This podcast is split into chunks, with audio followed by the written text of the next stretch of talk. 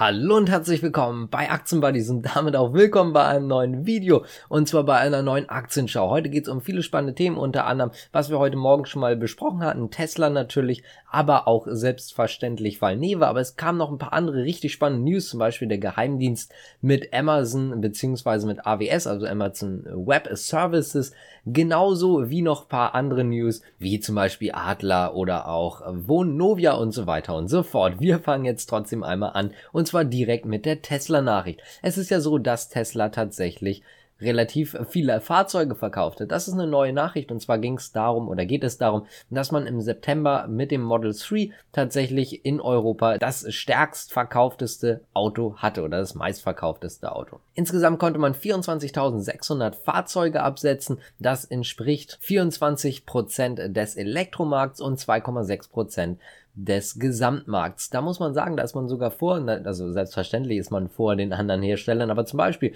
vor dem Renault Clio, vor dem VW Golf, vom Dacia, weiß ich gerade den Namen im Kopf nicht, aber so in diese Richtung, also auf jeden Fall ein Dacia und es geht halt so weiter. Das heißt also, man konnte wirklich, wirklich stark aufholen. Das ist eine richtig gute Performance gewesen. Und dazu kommt dann noch die Nachricht von gestern, weswegen Tesla auch ziemlich stark angestiegen ist, wurde heute nochmal ein bisschen ausgeweitet und zwar geht es dabei um Herz. Und zwar hat Herz gesagt, dass sie gerne 100 100.000 Tesla-Fahrzeuge kaufen möchten.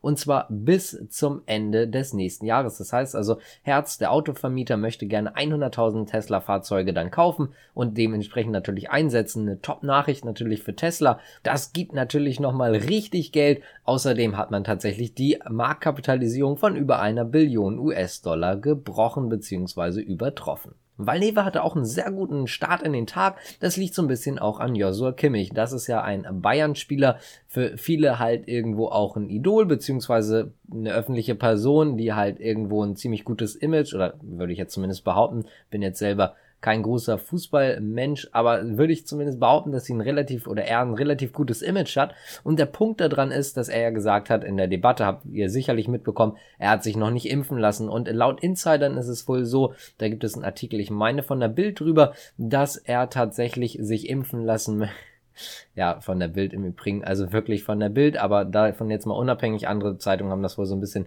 bestätigt und er soll wohl äh, den Gedanken haben, dass er dann mit einem Totimpfstoff sich impfen lässt, ganz einfach deswegen Langzeitfolgen, mRNA und so weiter. Und da gibt es natürlich auch noch um einiges mehr. Und da Valneva jetzt vielleicht der Hersteller mit dem Totimpfstoff sein könnte, könnte das Ganze natürlich sehr positiv aussehen, weil wenn er sich dann tatsächlich damit impfen lässt, dann könnte das natürlich auch irgendwo durch sein Image, durch seine Vorbildsfunktion auf andere andere, ich sag mal, überschwappen, vielleicht Leute, die sich noch nicht ganz sicher waren und die lassen sich dann eventuell auch so über diesen Weg impfen. Wird auf jeden Fall interessant bei Valneva oder bei den Aktionären verspricht man sich davon natürlich einiges. Orange hat tatsächlich einen Umsatzrückgang erleiden müssen. 10,5 Milliarden Euro Umsatz konnte man machen im Quartal. Muss man sagen, sind 0,4 Prozent weniger als noch im Vorjahr. Auch der Gewinn ging etwas runter. Das EBITDA liegt bei 3,6 Milliarden Euro. Heißt also, es sah jetzt nicht ganz so gut aus wie vielleicht erwartet. Deswegen ist Orange auch etwas unter Druck.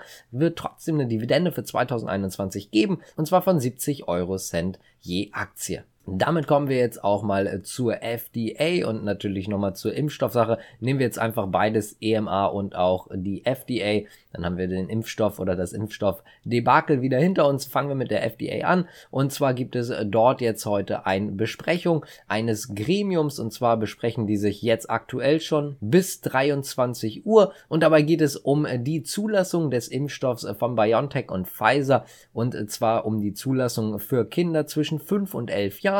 Da verspricht man sich natürlich auch nochmal was zu. Im Übrigen in Amerika natürlich Dort gibt es 28 Millionen Personen in diesem Alter oder Kinder in diesem Alter. Heißt also, dort hätte man nochmal einen relativ großen Markt, wenn das Ganze dann bestätigt wird. Das heißt also, es ist erstmal nur ein Expertengremium. Die FDA macht aber meistens oder empfiehlt meistens das, was dieses Expertengremium empfiehlt. Das heißt also, das gibt sich da nicht mehr viel und dementsprechend ist das relativ wichtig.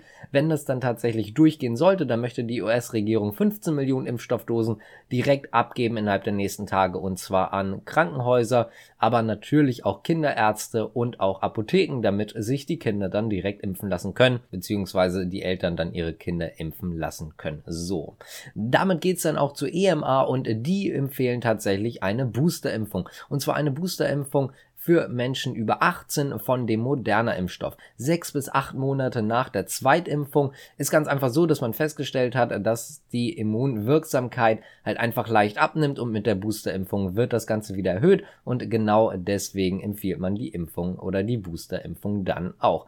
Also, das war's jetzt dann auch mit dem Impfstoff. Damit kommen wir jetzt auch zum nächsten Thema. Und zwar zur UBS, also der Bank. Die hat eigentlich ganz gut performt. Beziehungsweise, was ist eigentlich? Die hat sehr gut performt. Vor allen Dingen auch leicht über den Erwartungen, leicht über den Erwartungen, was man so generell geschätzt hatte. Das heißt also, vor allen Dingen das Vermögensverwaltungsgeschäft lief sehr gut. Der Gewinn die Aktie lag bei 63 US-Dollar Cent. Im Vorjahresquartal waren es noch 56 US-Dollar Cent. Und der Umsatz stieg tatsächlich von 8,94 auf 9,13 Milliarden. Milliarden US-Dollar. Kleine Nebeninfo dazu nochmal. Am 1. Februar wird übrigens ein Strategieplan vorgestellt oder ein neuer Strategieplan. Dort wird es interessant, was man dann dort natürlich aufstellt. Werden wir mit Spannung in diese Zeit blicken. Wir werden sehen, was dort kommt. Ich bin auf jeden Fall zumindest persönlich gespannt. Gut, ob ihr jetzt da gespannt seid, ist natürlich eine andere Sache. Wenn euch das Ganze gefällt, könnt ihr gerne übrigens auch abonnieren und liken. Freut uns immer, also freut uns wirklich.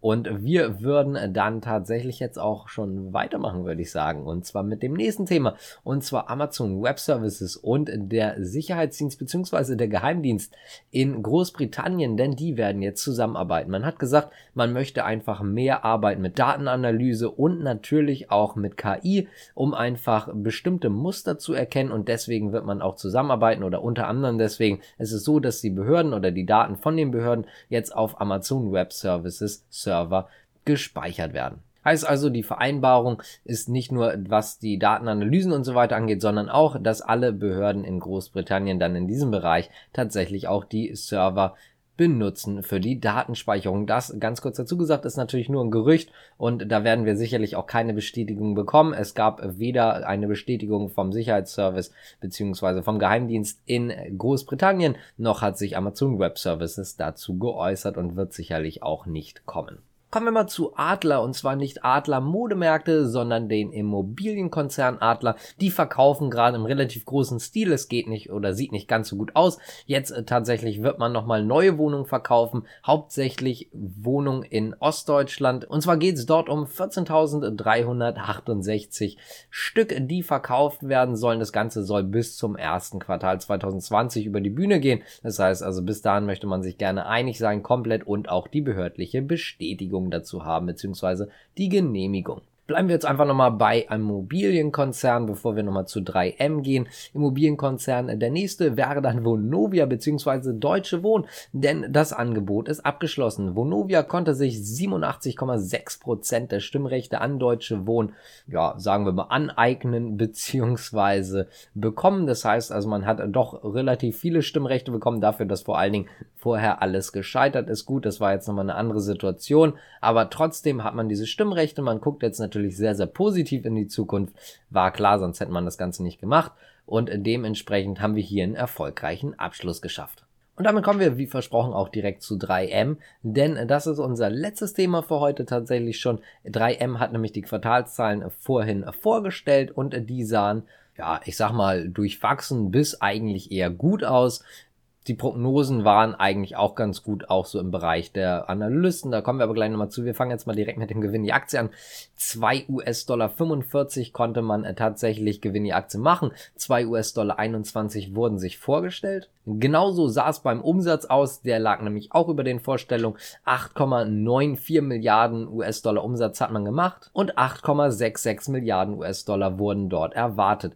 Die Prognosen wurden tatsächlich nicht erhöht, sondern es ist so, dass äh, das, die Spanne von den Prognosen einfach nur weiter eingeschränkt wurde. Zum Beispiel bei der Umsatzprognose ging man von einem Wachstum zwischen 7 und 10 Prozent im Gesamtjahr aus. Jetzt geht man halt von 9 bis 10 Prozent aus. Heißt also, die Spanne wurde zwar nicht nach oben angepasst, aber das untere Ende wurde einfach schlichtweg hochgeschoben. Beim Gewinn die Aktien hingegen hat man das Ganze aber tatsächlich von oben hin eingeschränkt. Da hat man also die Spanne etwas verkürzt. Man ist vorher von 9,7 US-Dollar je Aktie bis 10,1 US-Dollar je Aktie ausgegangen. Jetzt geht man tatsächlich von einem Gewinn zwischen 9,7 und 9,9 US-Dollar je Aktie aus. Das heißt also, dort wurde die Spanne etwas angepasst von oben hinweg weg, bei dem anderen, beziehungsweise beim Umsatz von unten hinweg nach oben. Wenn euch das Ganze gefallen hat, könnt ihr gerne abonnieren, liken, auch mal in unserem Shop vorbeigucken, gibt es einen 15% Rabattcode, ist in der Beschreibung, also gerne mal vorbeigucken. Ansonsten würde ich sagen, ich bedanke mich bei euch fürs Zuschauen